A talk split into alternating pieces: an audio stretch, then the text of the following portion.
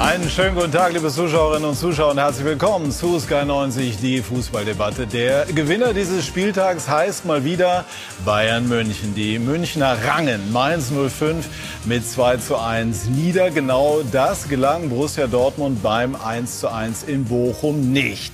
Dadurch bauten die Münchner ihre Tabellenführung auf sechs Punkte aus und haben mal wieder beste Chancen auf die Titelverteidigung. Mit dem Meisterschaftsrennen dürfte RB Leipzig nichts zu tun haben. Aber immerhin sind die Leipziger mit ihrem neuen Trainer in die Erfolgsspur zurückgekehrt. Das sind unsere Themen. Das Tedesco-Debüt verlief erfolgreich. RB bezwang Borussia Mönchengladbach mit 4 zu 1 und schießt damit Gladbach endgültig in die Krise. Das Fernduell an der Spitze entschieden die Bayern für sich. Matchwinner Jamal Musiala traf zum 2 zu 1 Erfolg gegen widerspenstige Mainzer. Borussia Dortmund hingegen patzte.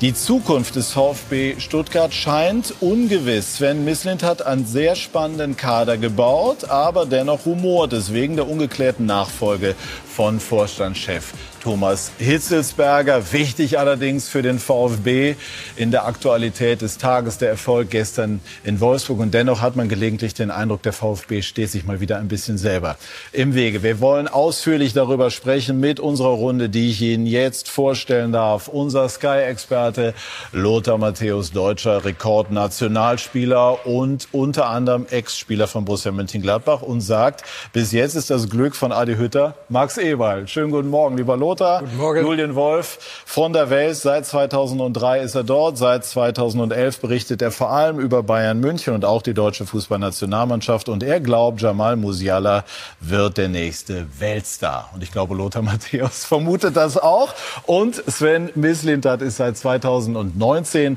Sportdirektor des VfB Stuttgart, trägt zu Recht den Spitznamen Diamantenauge, denn unter anderem hat er für den BVB Lewandowski, Kagawa, Aubameyang und viele andere geholt und beim VfB auch einen sehr, sehr spannenden Kader mit Zukunftsaussichten komponiert.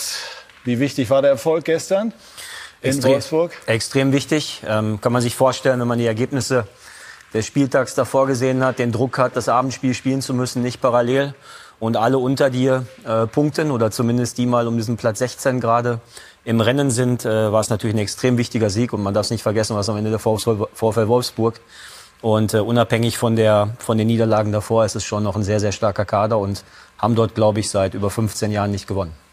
Ansi Mamouche, der mit einem verunglückten Elfmeter der Machat Panenka scheiterte, ins Gebet genommen. Nein, nicht wirklich, weil ich finde, dass der Junge ein super Spiel gemacht hat. Ähm, am Ende des Tages ist mir relativ egal, wie er ihn schießt. Ähm, es, das Ergebnis ist das Entscheidende. Es gibt Leute, die verschießen mit ein paar Flenker oder mit anderen, äh, mit anderer Art des Ausführens.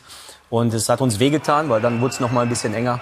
Aber ja, ähm, ja da ist er. Ich glaube, bei diesen Elfern äh, ist es ganz einfach, er muss drin sein, ne? sonst äh, ist es schwierig. Korrekt. Lothar? Ja, Lothar? Ja, er wollte ihn ja reinmachen. Hat, er hat ihn absichtlich gegen die Latte geschossen und ich bin der Meinung, es hat äh, keinen Einfluss mehr aufs Ergebnis gehabt. Natürlich äh, die Wolfsburger eigentlich nur in den letzten 15 Minuten aktiv gewesen, vorher 75 Minuten Stuttgarter Spiel im Griff gehabt, eigentlich gar nichts zugelassen, defensiv sehr konzentriert, fokussiert und diszipliniert gearbeitet, haben aber auch ein gutes Umschaltspiel gehabt mit guten Ballpassagen, Verlagerungen von links nach rechts und umgekehrt. Also es war eine Stuttgarter Mannschaft, die mir sehr gut gefallen hat gestern, obwohl das gerade im Sturm einige wichtige wichtige Spieler fehlen. Wie groß sind die Sorgen, Lothar, die Sie sich um Ihre Borussia machen? ja, 14 Gegentore in drei Spielen. Da geht es nicht allein um die, die Punkte, die sie nicht geholt haben, sondern um das Wie des Verlierens. Und das ist eigentlich das, was mich äh, am meisten irritiert, weil Borussia München-Gladbach war immer für Leidenschaft, für Kompaktheit, für eine Einheit gestanden. Und das haben sie jetzt in den letzten Spielen sowohl in Köln als dann auch zu Hause gegen Freiburg, vor allem gegen Freiburg zu Hause, wo sie nach 38 Minuten 6 zu 0 zurückgelegen sind. Und auch gestern eigentlich nie gezeigt. Der Kader ist gut, gut zusammengestellt. Aber wie gesagt, ein guter Kader garantiert noch nicht äh, gleich äh, gute Ergebnisse. Und vor allem ist zurzeit dann auch der Charakter der München-Gladbacher Mannschaft gefragt. Äh, nächste Woche haben sie ein Heimspiel gegen Frankfurt. Die Frankfurter kommen nach Gladbach gegen ihren Ex-Trainer, wird auch ganz sicher nicht einfach. Sie sind im Abstiegskampf, das muss man ganz klar zu sagen. Äh, zwei Punkte vor Stuttgart, äh, nee, ein Punkt vor Stuttgart, zwei vor Augsburg. Augsburg ist zurzeit auf dem Relegationsplatz. Mhm. Und äh, Gladbach ist da, wo sie nicht sein wollen, wo ich sie auch nicht eingestuft habe. Aber die letzten Spiele haben einfach nicht mehr hergegeben. Julian, erster Entwurf äh, zu Gladbach, wenn man auf der einen Seite sieht 5 zu 0 gegen ja. den FC Bayern, ein rauschender Fußballabend, dann 0 zu 6 gegen Freiburg, jetzt 1 zu 4. Wie äh, könnte sich das erklären? Also gerade diese Diskrepanz zwischen diesem 5 zu 0 und jetzt diesen 14. Gegentoren in, in drei Spielen, die ist schon, Jan Sommer hat es gestern gesagt, absolut crazy. Also ich finde, die, das kannst du auch nicht komplett logisch erklären. Aber die Frage, die Lothar aufwirft, ist es eine Mannschaft? Wie, wie ist es um den Charakter dieser Mannschaft bestellt? Also man hat ja vergangene Saison schon gehört und auch Informationen gehabt, dass manche Spieler gern gehen würden. Es hat teilweise vielleicht nicht geklappt. Mhm. Welche Auswirkungen hat das sozusagen auf diese Saison? Das sind für mich jetzt Fragen, die sich, die sich stellen. Wie moderiert der Trainer das? Also ganz, ganz kritische Phase. Und in dieser Dimension hättest du mich vor ein paar Wochen gefragt nach diesem Rausch ja, gegen Bayern hätte ich gesagt, das ist eher eine Mannschaft, die, die jetzt äh, klettert und klettert aber nicht nach unten. Also ist schon Im Moment, Im Moment fällt Leipzig äh, hat ja reagiert äh, und hat den äh, Trainer gewechselt. Und gestern jedenfalls, Klaus Feldmann, griff der Effekt des Trainerwechsels. Entspannter Arbeitsbeginn. Domenico Tedesco gewinnt sein erstes Bundesligaspiel als Trainer in Leipzig. Borussia Mönchengladbach war ein angenehmer Aufbaugegner. Guardiol, erstes Bundesligator 1-0, 21. Minute. Phasenweise spielen die Leipziger den Ballbesitz und Kombinationsfußball, den Tedesco sehen will. 2 zu 0 André Silva. Borussia Mönchengladbach, ein Schatten der eigenen Ansprüche. Benze Baini, kunstvoll, Ergebnis Kosmetik, 88. Minute. Treffer zählt und dann regiert Leipzig im Konterstil. Nkunku auf dem Weg zum siebten Saisontreffer. 3 zu 1 die Entscheidung. Und dann gibt's noch richtig Haue für Borussia Mönchengladbach. Wieder Nkunku, der wartet auf Henrichs. 4 zu 1 der Endstand, dritte Niederlage, 14 Gegentore. Adi Hütter hat die Krise. Sven Mislintat, sprechen wir zunächst über die Leipziger. Es ist eine sehr, sehr spannende Frage, die haben wir hier in den vergangenen Wochen auch immer wieder ähm, besprochen. Taugt dieser Kader eher für das ursprüngliche RB-Modell, also Umschaltfußball in erster Linie, oder ist es ein Kader, ähm, für den Ballbesitzfußball geeigneter wäre? Was glauben Sie? Oh, das ist äh, eine schwierige Bewertung. Ähm, ganz grundsätzlich glaube ich, dass gerade Julian Nagelsmann den Spielstil der Leipziger extrem weiterentwickelt hat. Ähm, was für ein hervorragender Trainer ist, hat er ja schon des Öfteren mhm. bewiesen in Stationen davor und jetzt auch bei, bei den Bayern schon wieder. So dass ich schon glaube, dass, ähm, dass natürlich auch das Anspruchsdenken und die Art und Weise, Fußball spielen zu wollen und nicht nur arbeiten zu wollen und sehr dynamisch aggressiv äh, agieren zu wollen, ähm, im Moment anscheinend der bessere Fit ist. Schließt sich das eigentlich wirklich aus? Also diese beiden Ansätze, man sagt ja immer, der Trainer soll eine klare Idee haben, äh, A oder B, oder gibt es auch sozusagen einen Hybrid, so wie es die Bayern meinetwegen unter Flick gemacht haben? Ja, eindeutig gibt es den Hybrid. Also das ist ja, ähm, Julian hat ja nicht äh, Elemente des Spiels rausgenommen, die RB ausgezeichnet haben, sondern die, die Stärke ist ja, die Stärke eines, eines Top-Trainers ist ja eben die, alle Elemente, die eine Mannschaft anbietet, auf den Platz zu bekommen. Und, äh, und eigentlich ist der Hybrid das Beste, das mhm. Beste, was, was du erreichen kannst. Also ich habe bei Bayern mal gelernt oder bei der Arbeit rund um den FC Bayern, dass du einen Kader nie zu sehr abhängig machen solltest von einem Trainer. Und insofern würde ich auch, auch sagen, der Hybrid muss ja möglich sein. Und ein Kader zeichnet sich doch dadurch aus, dass du gewisse verschiedene Philosophien von Fußball dann auch, auch spielen kannst. Ich finde, bei Leipzig stellt sich so grundsätzlich die Frage, bist du mit diesem Projekt, das ist ja mehr als ein Projekt, aber bist du bist jetzt irgendwo am Limit mit dem, was du dir bislang äh, vorgenommen hast, also Champions League Halbfinale, Dritter in der Bundesliga, ja, ist es das jetzt erstmal oder geht es noch höher? Und ich glaube, wenn es noch höher gehen soll, dann musst du auch von, den, von der Gehaltsstruktur im Kader irgendwann Richtung Bayern Dortmund. Und da wissen wir alle, das ist zwischen 10 und 20 Millionen im Jahr bei den Topspielern. Mhm. Willst du das? Kannst du das? Bei es geht nicht alles nur übers Geld bei Leipzig, auch sehr, sehr viel gute Arbeit. Es gibt andere Beispiele, wo mit viel Geld nicht so gut gearbeitet wurde. Aber das ist für mich jetzt so ein bisschen der Scheideweg bei, bei Leipzig. Wo geht's hin? Mhm. Ja, der große Umbruch war natürlich auch irgendwie entscheidend, dass man jetzt erstmal irgendwie wieder einen Zusammenhalt finden muss, eben aufeinander zugeht. Der Trainer wollte wahrscheinlich zu viel verändern am Anfang Äh, Julian Nagelsmann ist auch nach München gegangen, hat auch einiges verändert, aber nicht so viel wie Jesse Marsch wahrscheinlich in Leipzig. Natürlich wichtige Spieler weggebrochen, der ganze Trainerstab weggebrochen. Dass es von Anfang an nicht klappen wird, das war eigentlich äh, völlig normal. Aber Jesse Marsch wollte eigentlich meiner Meinung nach zu viel, hat auch nicht den ersten Stamm gefunden. Er hat eigentlich jeden Spieler seine Einsatzzeiten gegeben und ich bin immer der Meinung, auch da sollte es eine klare Hierarchie geben. Bin ich ein Führungsspieler, bin ich ein Stammspieler, bin ich ein wichtiger Spieler, bin ich ein Ergänzungsspieler, bin ich ein, äh, bin ich ein Spieler, der dann hinten dran steht, aus welchem Grund auch immer, meistens dann doch die Jüngeren. Äh, ich äh, glaube, der Spieler muss wissen, wo stehe ich? Was will der Trainer von mir? Einmal spielt Bautzen, einmal spielt Silver, einmal spielt, äh, spielt Forsberg, dann Schopperslei und so weiter. Ja, was will der Trainer? Wo bin ich? Bin ich ihm wichtig? Und da, das arbeitet natürlich im Kopf der Spieler. Und ich glaube, die Spieler waren auch sehr verunsichert. Ist Tedesco der Richtige, um die Potenziale dieses Kaders zu heben? Ich habe nie unter Tedesco trainiert. Er ist ein junger Trainer, hat Erfolg äh, gehabt am Anfang auf Schalke, hat äh, tolle Arbeit gemacht. Auch äh, jetzt in Russland hat er äh, Akzente gesetzt und äh, er ist ein aufstrebender Trainer und er hat die Chance verdient, weil er bisher gut gearbeitet hat. Und Oliver Minzlaff, den ich ja sehr gut kenne, hat sich äh, viel Gedanken gemacht, hat ja auch schon den Trainer ein paar Wochen früher in Frage gestellt, hat ihm wieder eine Chance gegeben und noch eine Chance gegeben, bis es dann eben nicht mehr funktioniert hat. Und ich glaube schon, dass Domenico Tedesco ein Trainer ist, der zwar, sagen wir mal, noch nicht so lange dabei ist, aber gezeigt hat, dass er auch mit, äh, mit einer Mannschaft umgehen kann, die hohe Ansprüche hat. Hm. Es wurde ja geschrieben, es ist wieder ein bisschen mehr Nagelsmann sozusagen bei Leipzig. Ich finde das schwierig, so ja, Leute zu vergleichen, aber ich weiß, was gemeint ist. Vielleicht ein bisschen mehr dieses jüngere und sehr frische und sehr äh, begeisterungsfähige. Ich glaube, er hat 1,0 im Fußballtrainer gemacht. Sie wissen besser, was das, wie viel das wert ist, das weiß ich nicht, aber klingt ja sehr strebehaft im positiven Sinne. Also äh, kann, kann schon was werden. Ich glaube, ich glaube, dass Domenico relativ viel mitbringt für diesen Job, definitiv, weil ähm, bei Schalke zu arbeiten in der Hitze eines solchen Clubs, da musst du schon deinen Mann sehr klar stehen. Es, wenn ich mich recht erinnere, als Dortmunder tut man das ja nicht so einfach oder als ehemaliger Dortmunder. Dann, ähm, dann hat er eine Vizemeisterschaft dort geholt, ähm, hat, ähm, war, glaube ich, zweimal Champions League, ähm, hat, hat einen sehr, sehr guten Job dort gemacht, hat sich im Ausland bewährt. Das sind wichtige Erfahrungspunkte, darf ich selbst sagen. Wenn man in England war zum Beispiel, nimmst du nochmal ganz andere Themen mit und das wirst du in Russland genauso mitnehmen.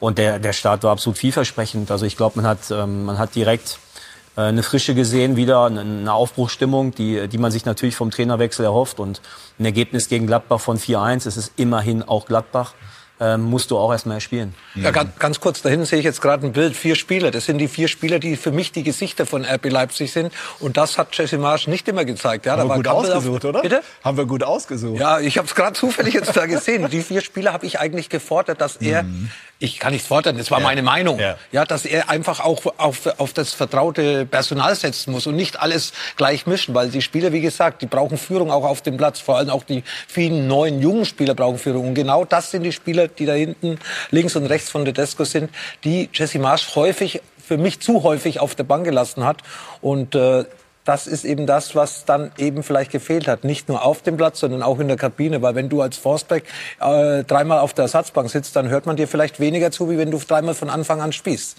Sie haben eben Ihr Verhältnis zu Minzlaff erwähnt. Äh, haben Sie schon was Leuten hören in puncto zukünftiger Sportdirektor? Dort soll es ja laut Minzlaff bereits eine Lösung geben. Er hat gesagt, dass äh, Anfang des Jahres, äh, zu 2022, äh, was präsentieren möchte, ja. Wissen Sie schon was?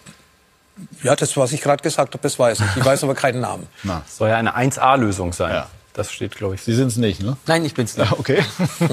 Hatten wir mal so in der Vorüberlegung, dass ich zumindest einmal sicherheitshalber nachfrage. Ähm, einmal vielleicht ist möglicherweise ein bisschen gemeint, aber ist mit äh, dem Abgang von Rangnick letztlich dann das Brain, das, das Geniale in gewisser Form verloren gegangen? Also ich glaube, so ein Abgang äh, ist nie ohne Spuren. Und dass er ein absoluter Fußballfachmann ist, das ist ja völlig, völlig unstrittig. Insofern ja, einerseits ja. Andererseits finde ich es gerade Minzlev gegenüber wirklich, das hat er auch beklagt in diesen Wochen, das kann ich auch verstehen, ungerecht, dass immer so ein bisschen mitschwingt, naja, bei ihm, nur mit ihm geht das nicht und so ein bisschen nicht, äh, nicht den Fußball mit der Muttermilch sozusagen aufgesaugt, kein ehemaliger Nationalspieler oder Weltmeister. Das finde ich in der Tat ein bisschen ungerecht. Das kann ich auch verstehen, dass er sich dagegen wehrt. Er hat ja so einen Ferndialog die Woche gemacht. Mhm. Ähm, aber klar, er steht in der Verantwortung und wenn er sagt, es gibt eine 1A-Lösung, dann ist man jetzt sehr gespannt. Äh, ich weiß nicht, ob Lothar da schon, schon mehr weiß, aber äh, ich bin, bin da wirklich sehr gespannt, weil ich glaube, das wird eine ganz wegweisende Personalentscheidung. Wenn du so eine triffst, die muss sitzen. Ne? Ja. Also ich, ich würde da gerne noch einhaken wollen und auch äh, vielleicht für Jesse aber trotzdem auch eine Lanze brechen wollen, weil den Umbruch, den er schon äh, zu erledigen hatte mit Dayo, mit, ähm, mit Konate zu Liverpool, mit Sabitzer zu Bayern München sind schon drei absolute Topspieler. So, und äh, da das Konstrukt bei RB auch das ist, dass man ganz klar sagt, man setzt eben weiter auf junge, entwicklungsfähige Spieler, muss man einfach auch einen Anpassungszeitraum gewähren. Das heißt, dass das nicht von heute auf morgen direkt nahtlos ineinander übergeht, ist für mich auch ein Teil der Erklärung. Und dann also Sie hätten gehofft, dass man ihm mehr Zeit gibt? Na, ich möchte einfach nur sagen, dass es auch eine Aufgabe war, die er zu erledigen hatte mhm. und die nicht die einfachste ist, wenn du eben Teil des Konstrukts eben nicht direkt mehr zur Verfügung hast und von vier sind dort noch, aber das waren dann sieben, die wichtig waren und drei, die wegbrechen, dann bedeutet das auch eine Aufgabe. Deswegen finde ich schon, das sollte man in die, in die Erklärung und auch wenn man manche Spiele sieht, die durchaus auch sehenswert waren, vor allem in der Champions League, die Ergebnisse nicht stimmten, äh, darf man schon auch sagen, hat auch ein bisschen Momentum gefehlt für, für Jesse in, in seiner ersten Station in der Bundesliga. Das Momentum, Lothar, fehlt Borussia Mönchengladbach komplett. Warum schafft es die Borussia im Augenblick nicht, den freien Fall aufzuhalten? Weil es auch sehr viele unzufriedene Spieler gibt. Äh, ich will jetzt gar nicht von Verletzten sprechen. Ich glaube, dass der Kader da sehr gut aufgestellt ist. Äh, natürlich, Adi Hütter äh, hat mit den einen oder anderen Spielern ein Problem. Ich denke da vor allem an Neuhaus, an Florian Neuhaus, der, der eigentlich so der aufstrebende Star bei Borussia Mönchengladbach in den letzten zwei Jahren war und jetzt eigentlich gar keine Rolle mehr spielt.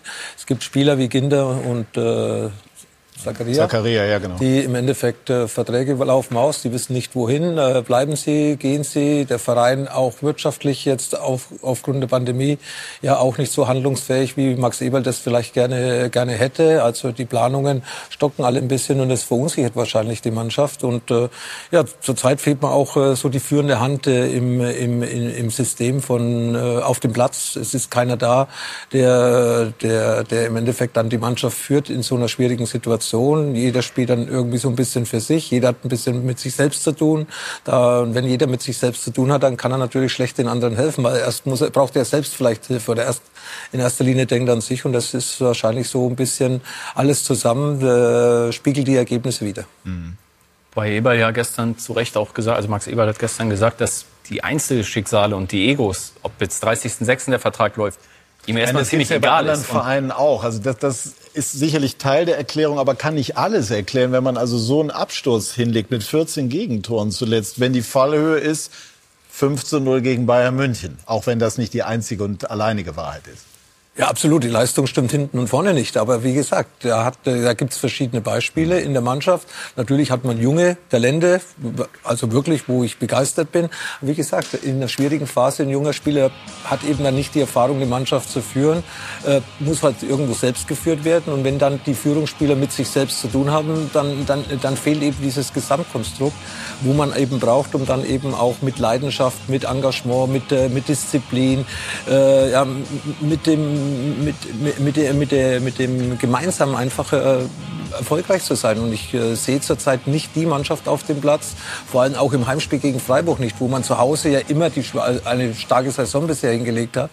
Auswärts hat man seine Schwächen gehabt, das äh, wusste man auch in München-Gladbach, aber vor allem diese äh, ja, furchtbare Niederlage gegen Freiburg war für mich erschreckend, weil man die auch äh, dann eben noch zu Hause bekommen hat. Müsste man dann von der Mannschaft, ich weiß, es ist immer einfach, aber dennoch irgendwie eine andere Reaktion erwarten können. Also wenn es so 0 zu 6 gibt, das ist wirklich blöd, aber das kann mal passieren. Aber dann 1 zu 4 in Leipzig, auch wenn die mit neuem Trainer auflaufen, ist natürlich dann schon schwierig nachzuvollziehen. Ich finde, man muss das erwarten können, gerade bei einem Kader mit der Qualität. Und Max Eberl hat ja gestern auch gesagt, es hat intern auch wirklich gekracht, es hat mhm. noch nichts geholfen. Mhm. Und das ist natürlich schon Alarm. Alarm und ist, ist der Ansatz von Eberl, war gestern im Sportstudio auch unter anderem und, und er hebt dann auch mal sehr deutlich darauf ab. Also nach außen sagen wir nur das und das ja. und nach innen aber noch viel, viel mehr. Also ja. auf Deutsch gesagt, ich sage nicht die ganze Wahrheit. Ist das der richtige Ansatz oder müsste man dann auch mal, wenn man dann nach innen so tüchtig dann mal laut wird und deutlich, das auch mal nach außen transportieren? Ich glaube, du kannst es nicht viel anders machen, weil Lothar hat ja ein paar Spieler eben schon angesprochen. Wenn du die als Max Eberl oder als Trainer jetzt öffentlich anzählst, Hast du die eher noch mehr oder hast du sie gegen dich? Ich glaube, du kannst öffentlich keine einzelnen Spieler jetzt negativ herausheben. Da machst du mehr noch schlimmer, als, ähm, als du äh, verbesserst. Aber intern, glaube ich, wird in Gladbach Klartext gesprochen. Und ich bin mir sicher, dass genau die Spieler, die Lothar eben angesprochen hat, dass er die genauso in der Pflicht sieht. Und der Eberl hat gestern klar gesagt, ob hier jemand bis 30.06. einen Vertrag hat oder drei Jahre länger, ist mir im Moment ziemlich egal. Mhm. Ich erwarte von ihm, dass er bis 30.06. hier seine Leistung abruft. Und das kann ich auch verstehen. Umgekehrt geht es für den Verein natürlich um viel Geld. Er kann es nicht komplett von sich weisen. Und ich glaube, Lothar hat recht, das sorgt für viel Unruhe. Eberl hat gestern auch gesagt, die Ablöse für Hütter, 7,5 Millionen, stehen im Raum, spiele keine Rolle. Wie viel äh, bei der Frage, wie es mit Hütter weitergeht, der, der einen sehr guten Job bei Eintracht Frankfurt gemacht hat, der mit hohen Erwartungen geholt wurde. Wie viel Kredit hat er? Ich glaube, er hat schon noch Kredit und man, äh, Nagelsmann steht jetzt in in, überhaupt nicht in der Diskussion, aber bei Bayern hat man, als Nagelsmann diese hohe Ablöse gekostet hat, hat man ja auch gesagt, das ist wie ein bisschen wie ein doppelter Boden, weil eben, bis mhm. du dich von einem Trainer trennst, der viel Geld gekostet hat. Ich glaube aber, das ist sehr bedingt, gerade in Gladbach, weil wenn eine Niederl Niederlagenserie kommt, dann ist die Summe, die du für den Trainer bezahlt hast, am Ende, glaube ich, nur zweitrangig. Sven, haben Sie eine inhaltliche Idee, warum Gladbach im Moment die PS nicht auf den Platz bekommt? Also erstmal glaube ich, dass Max sicherlich äh, einer der absolut besten Manager der Liga ist, Sportdirektor in der Liga ist. Der wird sehr, sehr klare Antworten haben und, und äh, auch Ideen haben, das zu lösen. Und gerade diese Thematik nicht aktionistisch oder populistisch jetzt öffentlichkeitswirksam die Truppe anzuzählen, sondern auch mal nachzugucken, was stehen denn hinter dem 6-0 für Bilder. Also ich habe die erste Halbzeit habe ich gesehen, es war einfach ein perfektes Spiel vom äh, vom SC Freiburg. Ich habe aber auch vier Riesentorchancen gesehen in der ersten Halbzeit für die Gladbacher. Also es gibt schon Spiele, die da nicht 6-0 stehen zur Halbzeit. Das soll gar nichts erklären und das ist natürlich auch gar nicht mein Job, das in einer tiefergehenden Analyse zu beschreiben. Aber auch wenn wir das Leipzig-Spiel sehen, ich habe jetzt die ersten Bilder dazu gesehen, die Tore drei und vier fallen spät in einem Moment. Allerdings hatte Leipzig zwischendurch absurde Torchancen. Okay, aber, aber trotzdem ist das Spiel in, dort offen bei einer absoluten Top-Mannschaft bis zum Schluss, bis das dritte Tor fällt. Also du kannst noch einen Punkt machen und das nach einem 0-6 kann man nicht sagen, dass die sich nicht wehren. Und auch wir haben eine ähnliche Situation. Ich glaube, Ruhe, Klarheit zu behalten in der Analyse, intern auch hart und, und eben nicht mit dem Finger auf andere zu zeigen, sondern in den Spiegel zu gucken, hilft in der, in der Thematik am meisten. Und die Qualität dieser Mannschaft ist da. Und es geht auch um Flow, es geht auch um Psyche. Es geht auch darum, sich aus dem Loch mit jedem Zweikampf wieder rauszukämpfen. Und dann geht das auch wieder in die richtige Richtung. Also ich mache mir nicht Sorgen um Borussia Mönchengladbach, was die unteren Tabellenregionen angeht. Ob sie wirklich ihre, ihre eigenen Ziele erreichen können mit der Saison, wie sie bisher gelaufen ist, ist ein Fragezeichen, aber es ist so eng, auch bis Platz fünf. Also, das sind drei Spiele gewonnen und das sieht wieder ganz anders aus. Hört sich blöd an, wenn man 6-0 kassiert hat und ein 4-1 auswärts. Stimmt, aber stimmt, ist eine ja. Möglichkeit, die sie haben. Und der Flo, genau, das ist es ja. Nur Eberl hat ja auch gesagt, er ist überrascht, dass dieses Vertrauen so schnell wegging, ja, und dass so wenig Vertrauen im Spiel im Moment zu sehen ist. Und das, mhm. das überrascht mich auch. Ich finde das aber sehr, also das ist fast ein, ein, ein Merkmal dieser Saison bei einigen Clubs. Mhm. Also die, die Niederlage von Bayer Leverkusen gegen Bayern München hat was Ähnliches produziert bei Bayer mit auch einer unfassbaren Qualität in der Mannschaft, die jede Woche irgendwie auch sichtbar ist. Ja. Lothar, jetzt äh, haben Sie eben gesagt, Abstiegskampf für Sie, Borussia Mönchengladbach. Sie, ist dann Adi Hütter der Richtige für ein solches Unterfangen?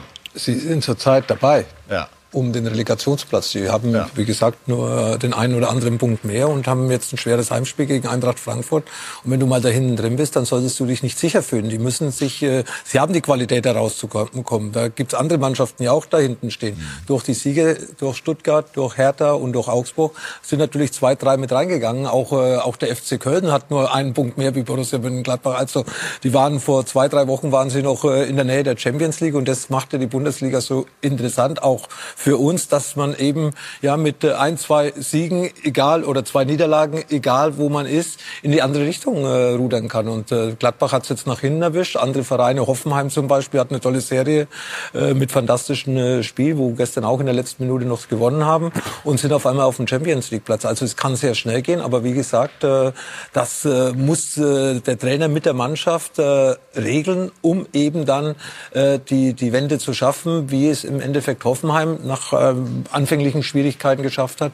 Und Gladbach ist jetzt gefordert. Ja, es ist äh, weiterhin rätselhaft, warum äh, dieser erfahrene Trainer Adi Hütter im Moment solche Schwierigkeiten hat mit dieser Mannschaft. Wir werden das weiter beobachten und sprechen gleich über die Situation des VfB Stuttgart. Gestern ein ganz wichtiger Erfolg, haben wir schon darüber gesprochen, in Wolfsburg. Aber wie geht's weiter beim VfB? Gleich mehr dazu bei Sky 90, die Fußballdebatte.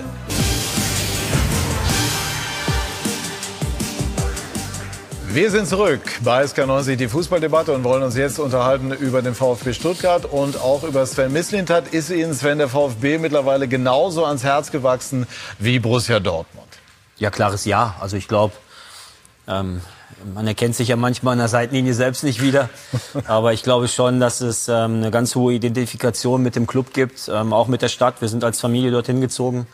Ähm, meine Kinder gehen dort zur Schule. Meine Frau hat einen Job dort angenommen. Das heißt, wir haben ein volles Commitment geliefert an den Club. Und ist das eigentlich ganz kurz eine schwere Entscheidung? Ich meine, wenn man Trainer oder Manager ist, muss man immer damit rechnen, also in dem Moment, wo man unterschreibt, dass die Entlassung unmittelbar bevorsteht. Äh, ist das, das ist ja dann schon auch wirklich eine Entscheidung mit Tragweite, mit Familie, mit Kinder, Schule, Job der Frau und so weiter.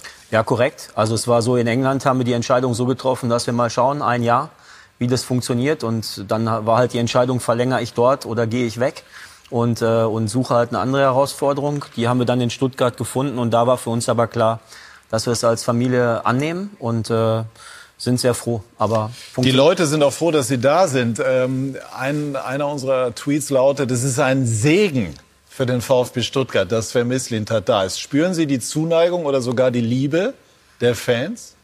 Ja, also ich, äh, das, das muss ich wirklich sagen. Ich glaube, seitdem wir angefangen haben, ähm, gerade mit dem Hinzustoßen von Rino als einen maximal wichtigen Faktor, also dem Trainer, genau, dem Trainer, ähm, ist es einfach so, dass so wie wir kommunizieren, wie wir das leben, wie klar wir sind in den Aussagen zu dem, wer wir sind und was wir tun müssen, um wieder mehr zu sein, ähm, glaube ich, bekommen wir das zurück. Das ist, das kommt glaubwürdig nicht nur rüber, sondern das sind halt wir. Es ist so authentisch, wie wir eben sind.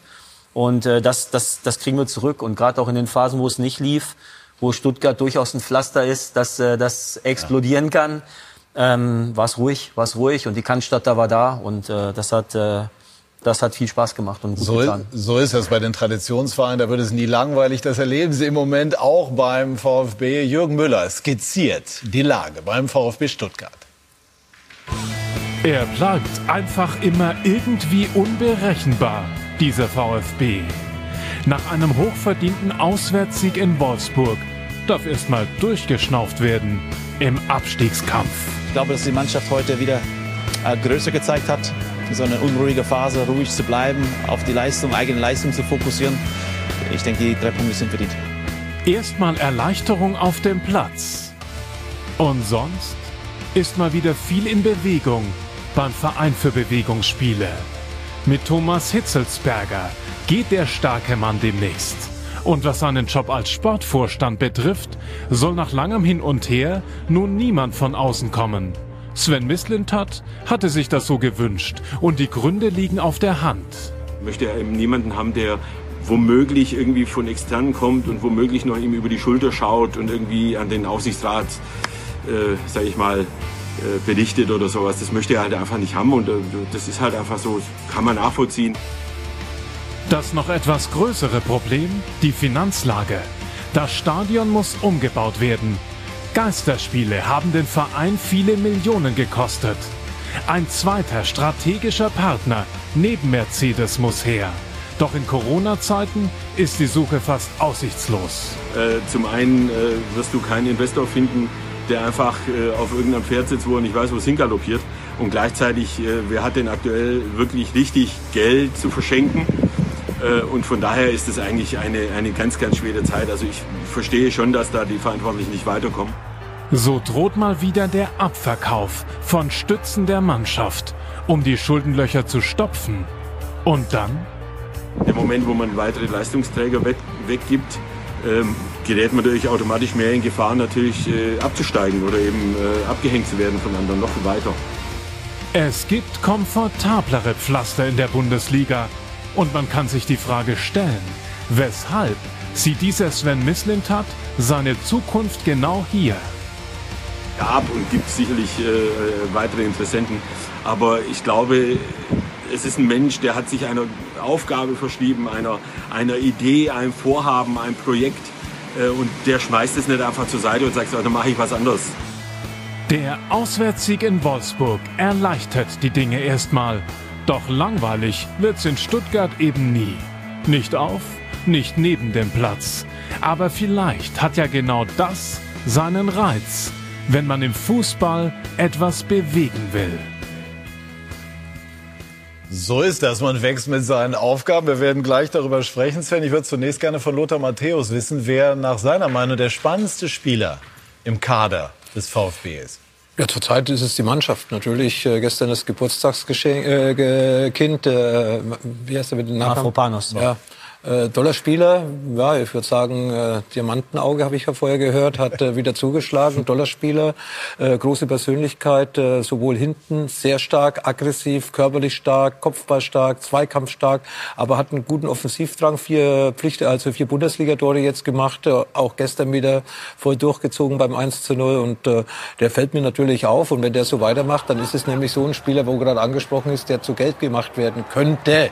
Aber ich wünsche es eigentlich den Stuttgarter nicht, dass sie eigentlich die Spieler verkaufen sollten. Es geht ja hier um, um Fußball, nicht um eine Bank. Und äh, so viel ich äh, weiß, hat, hat sich auch der Marktwert des Kaders enorm vergrößert, äh, seitdem Sven da ist. Ich glaube, über das Doppelte. 170. Äh, ja, um die 170 Millionen sind es etwa. Euro. Und äh, das ist natürlich auch äh, im Endeffekt eine Basis, wo, der, wo der Verein profitiert davon. Und wichtig ist, dass halt die stützende Mannschaft gehalten werden können. Natürlich nicht alle, Begehrte ist da, gerade nach tollen Spielen. Und äh, ja, das sind schon einige Spieler da, die, äh, die, die vielleicht für höhere Aufgaben berufen sind, aber vielleicht sich doch erstmal beim VfB noch das ein oder andere Jahr weiterentwickeln können. Ja, Mavropanos, ich habe so ein Tor, da war ich im Stadion gesehen gegen äh, Hoffenheim und da haben sie, glaube ich, den Vergleich mit Lucio äh, gezogen, der auch unglaublichen Willen hatte. Ist das äh, zutreffend? Ja, finde ich total. Und wir sehen auch andere Spieler, wenn ich glaube, Ito hat 100.000 Leihgebühr gekostet nur, ja, mhm. und kann verpflichtet werden im Januar für 400.000. Das sind ja spektakulär niedrige Zahlen. Also Diamantenauge hast du eben schon gesagt, das sind natürlich Dinge, die du gerade, wenn du unter Corona leidet jeder Verein und Stuttgart, glaube ich, bis also rund 50 Millionen, insgesamt 80 Millionen minus. Dann brauchst du solche Transfers und dass du sowas nicht planen kannst und dass man bestimmt nicht damit gerechnet hat, dass er so schnell sich entwickelt. Aber du hoffst darauf und das kann er offenbar wie kein Zweiter oder nicht nur offenbar offensichtlich. Ist das Aufspüren solcher Juwelen sozusagen vergleichbar mit dem Gefühl, in letzter Sekunde ein entscheidendes Tor erzielt zu haben? Also mit anderen Worten ist es genau das, wofür man den Job macht. Ja klar, also ähm, in, in, ab dem Zeitpunkt, wo klar war, dass es nicht in Richtung Trainerkarriere läuft oder analytisch bleibt. Ich habe ja sehr viel Videoanalysen, Gegner vorbereitet. Sie haben auch gemacht. den Trainerschein, ne? Ja, einen Fußballlehrer ja, ja, gemacht, genau. Und ähm, ähm, und sondern in die in die Ebene mit Michael Zorg halt mehr in die Management-Direktorenebene wechselte. Dann ist natürlich ein wesentlicher Bestandteil Kaderplanung.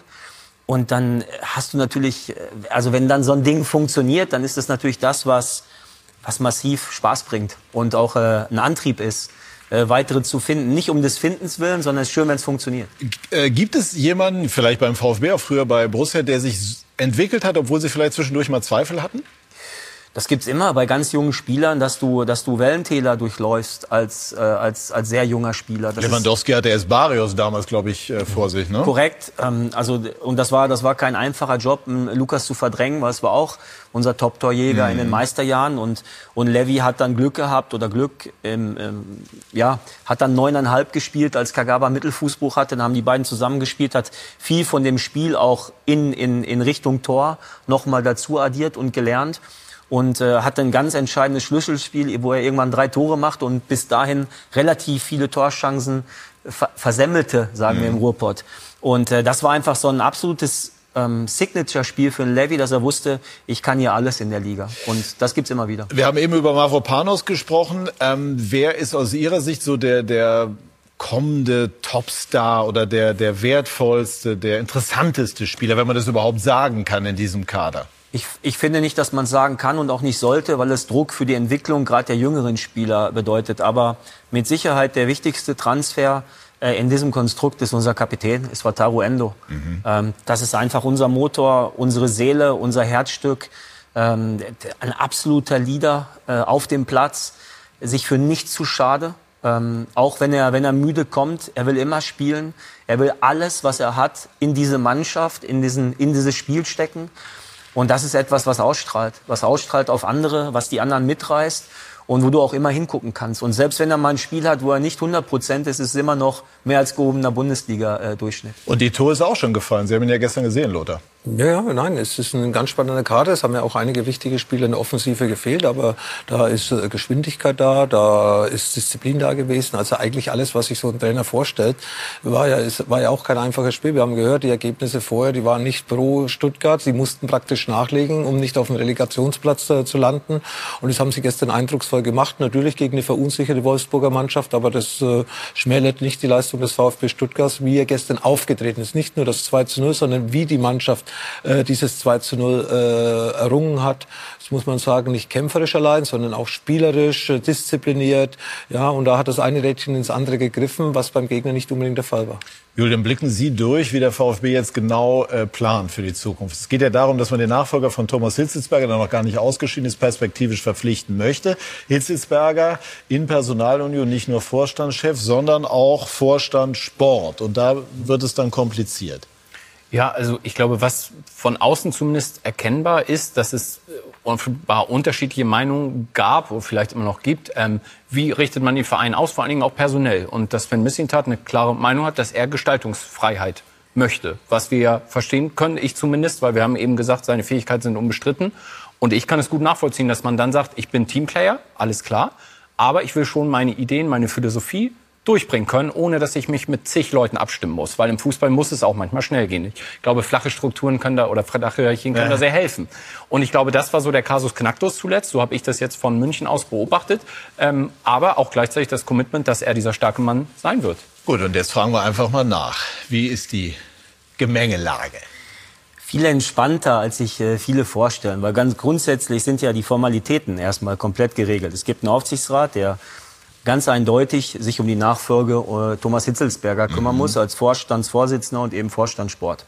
Dann gibt es eine inhaltliche Diskussion darüber, wie wird das ganze Konstrukt besetzt werden. Und dann gibt es einen ganz klaren Vertrag, den ich habe als Sportdirektor dieses Clubs, der bis 23 geht. Also können Sie erstmal alle entspannen. Sondern was wir tun müssen und was ich ganz wichtig finde in diesem Club ist, maximal inhaltlich darüber zu diskutieren, wo wir hinwollen, was wir sind, was wir geleistet haben in den letzten zweieinhalb Jahren, seitdem wir da sind und wie wir diesen Weg beschützen und wer den eben beschützt, wenn Thomas Hitzelsberger ausscheidet. Mhm. Weil das war ein ganz wichtiger Faktor und eben einer derer, die das mitgetragen hat als unser Chef. So, was, was schwebt Ihnen da vor? Sie haben sich ja durchaus nicht unkritisch auch dazu geäußert, dass Sie auf diesem Weg nicht immer so mitgenommen wurden, wie Sie sich das gewünscht hätten. Korrekt, und das ist Teil der Kritik, die ich geäußert habe. Aber ganz grundsätzlich ist auch immer dieses Gestaltungsfreiheit. Am Ende des Tages gibt es zwei, drei Personen oder vier Personen, die in einem Fußballclub Sport entscheiden müssen. Mhm. Das ist überall das Gleiche. Und die Erfahrung ist auch, je leaner diese Strukturen sind, desto klarer können wir Clubs entwickeln. Also je mehr Leute, desto komplizierter. Gilt übrigens nicht nur für Fußballclubs.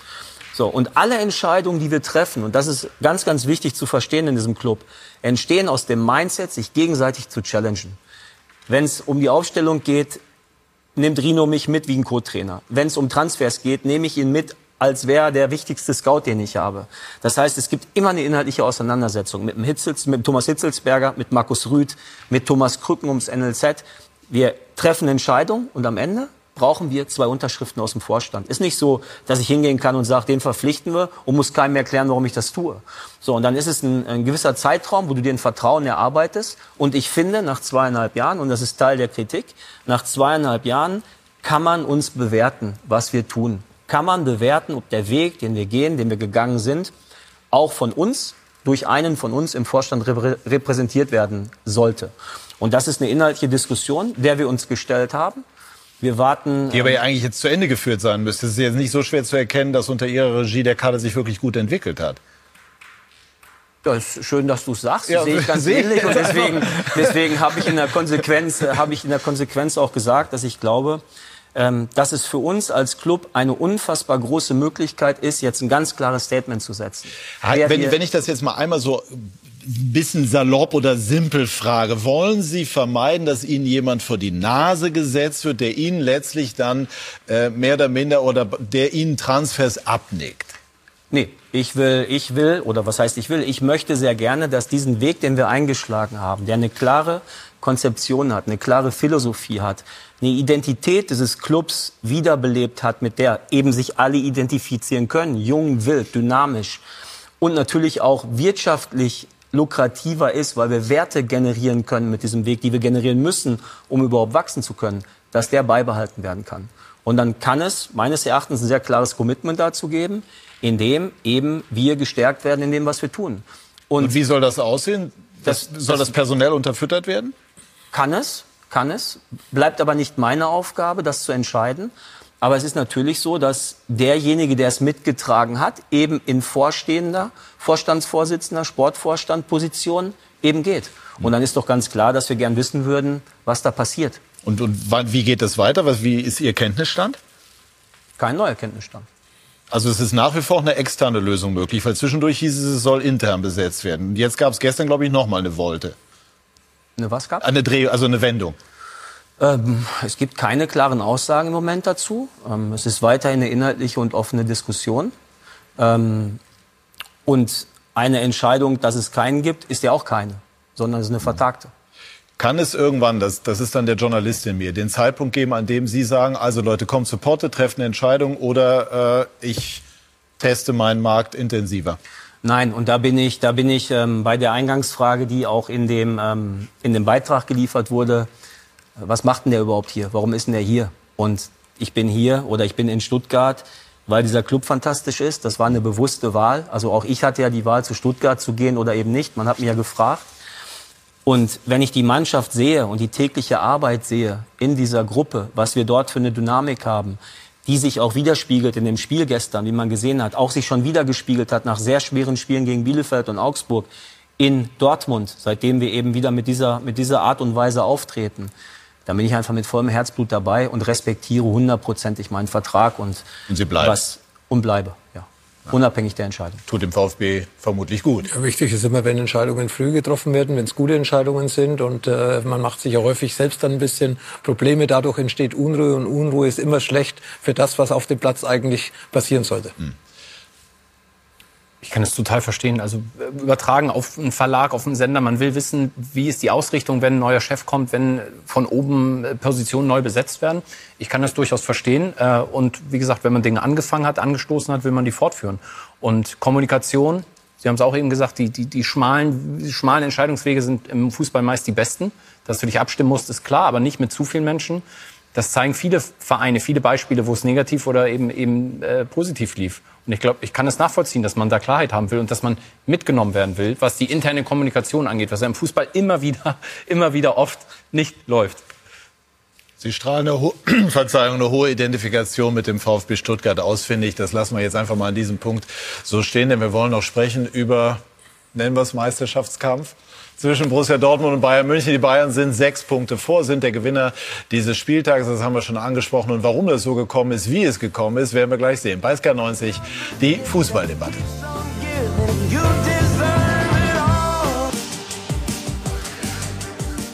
Wir sind zurück bei SK90, die Fußballdebatte, sprechen über die Bayern, über Borussia Dortmund und eben habe ich über den berühmten Knopf im Ohr eine spannende Information bekommen, nämlich die Josua Kemmich hat in einem Exklusivinterview mit dem ZDF angekündigt, er wolle, wenn ich das richtig verstanden habe, sich impfen lassen. Wäre das eine äh, gute Entscheidung in dem Sinne, dass er, dass er auch als Vorbild dienen könnte für all die, die noch zweifeln, Lothar?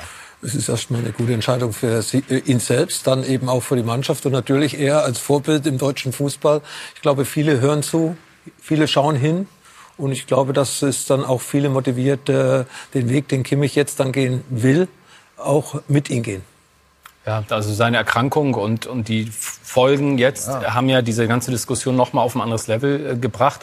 Und vom Zeitpunkt her, wenn wir an die kurze äh, Winterpause denken, ist es dann vielleicht auch gut, äh, rein vom Timing her. Und ich glaube, er äh, tut sich... ist die Frage, ob er sich dann jetzt impfen lässt oder dann eben mit entsprechendem Abstand, weil er ja jetzt glaube, durch die durchlaufende genau, Krankheit er, erstmal immun ist. Genau, er braucht erstmal, erstmal den Abstand sozusagen. Aber wenn diese Entscheidung, wenn das mhm. jetzt so äh, richtig, äh, wenn er das tatsächlich so gesagt hat, äh, ist es, bin ich total bei Lothar, ist das doch ein gutes Zeichen. Ja, es ist generell ein sensibles Thema. Ich finde, Häme ist jetzt auch so komplett unangebracht. Also Kimmich hat, spürt Folgen und natürlich stellt man sich auch die Frage, was, was wird das zumindest für die nähere Zukunft bedeuten? Ein Leistungssportler muss nicht 90, nicht 95, sondern 100 Prozent fit sein. Was denken Sie, wenn Sie hören, also er, er kündigt das ähm, an, sich impfen lassen zu wollen? Freut mich erstmal. Ich, ich kann nur sagen, ähm, ich äh, war ja auch äh, Corona infiziert. Mhm. Ich war froh, dass ich in meinem ja dann doch etwas fortgeschrittenen Alter als ein Jo Kimmich äh, doppelt geimpft war. Mhm. Ich hatte einen extrem milden Verlauf mhm. und habe eben Freunde auch im, äh, im, in meinem Freundeskreis mhm. gehabt, die äh, nicht geimpft sind und die es deutlich heftiger durchlaufen haben. Das sind Einzelbeispiele, ähm, aber ganz grundsätzlich wissen wir auch über die Entwicklung in Krankenhäusern Bescheid, wie es, äh, wie es ablaufen kann, gerade wenn man älter ist und von damit klares Ja zum Impfen und haben Sie da ähm, harte Diskussionen mit den Freunden, die sich nicht impfen lassen wollen oder wollten? Nee, das hatte, das hatte unterschiedliche Gründe und auch eher einen medizinischen bei einem. Also von daher war es nicht Impfgegnertum. Und wir als Clubs mussten ja eh relativ diplomatisch auch mit den Themen umgehen, weil es gilt schon auch, auch die individuelle Entscheidung der Spieler zu respektieren trotzdem. Merkt man eigentlich, Lothar, bei den Bayern so langsam aber sicher, dass Kimmich als Dampfmacher, als Antreiber, als äh, Standardschütze fehlt. Das Gefühl hatte ich nämlich gestern gegen Mainz durchaus zwischendurch. Ja, nicht nur gegen Mainz, schon seitdem er fehlt. Kimmich ist ein Unterschiedsspieler auf seiner Position, wie Lewandowski vorne der Unterschiedsspieler ist und Manuel Neuer im Tor, ist Kimmich eben im Mittelfeld derjenige, der die Mannschaft führt, der die Mannschaft lenkt, der mit seiner Aggressivität, Leidenschaft und Qualität äh, ja, entscheidend dazu beitragen kann, dass man die hochgesteckten Ziele beim FC Bayern auch erreicht. Mhm. Finde ich auch. Also auch Tolisso gestern, er bereitet das Tor vor mit dem langen Ball, aber er hat schon. Ja, endlich hat er mal den langen Ball gespielt, ja. Nicht so.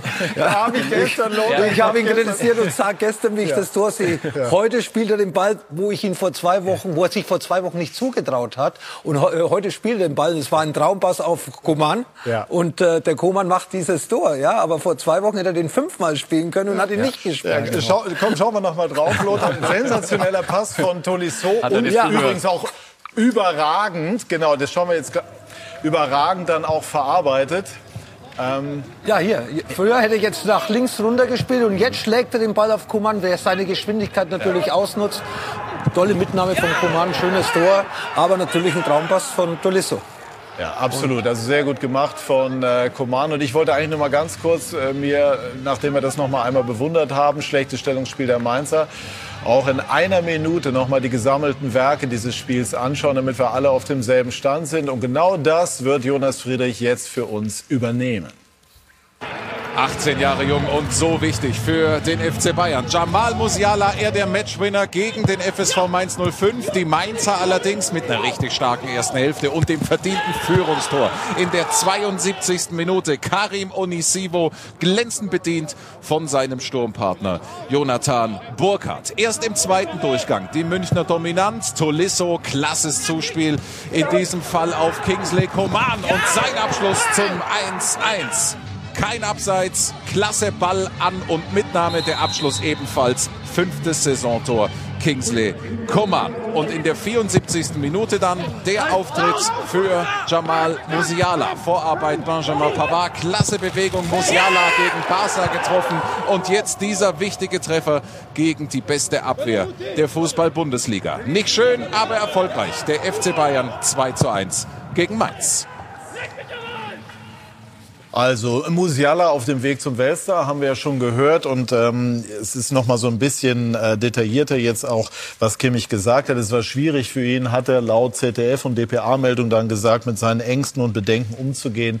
Deshalb war er unentschlossen.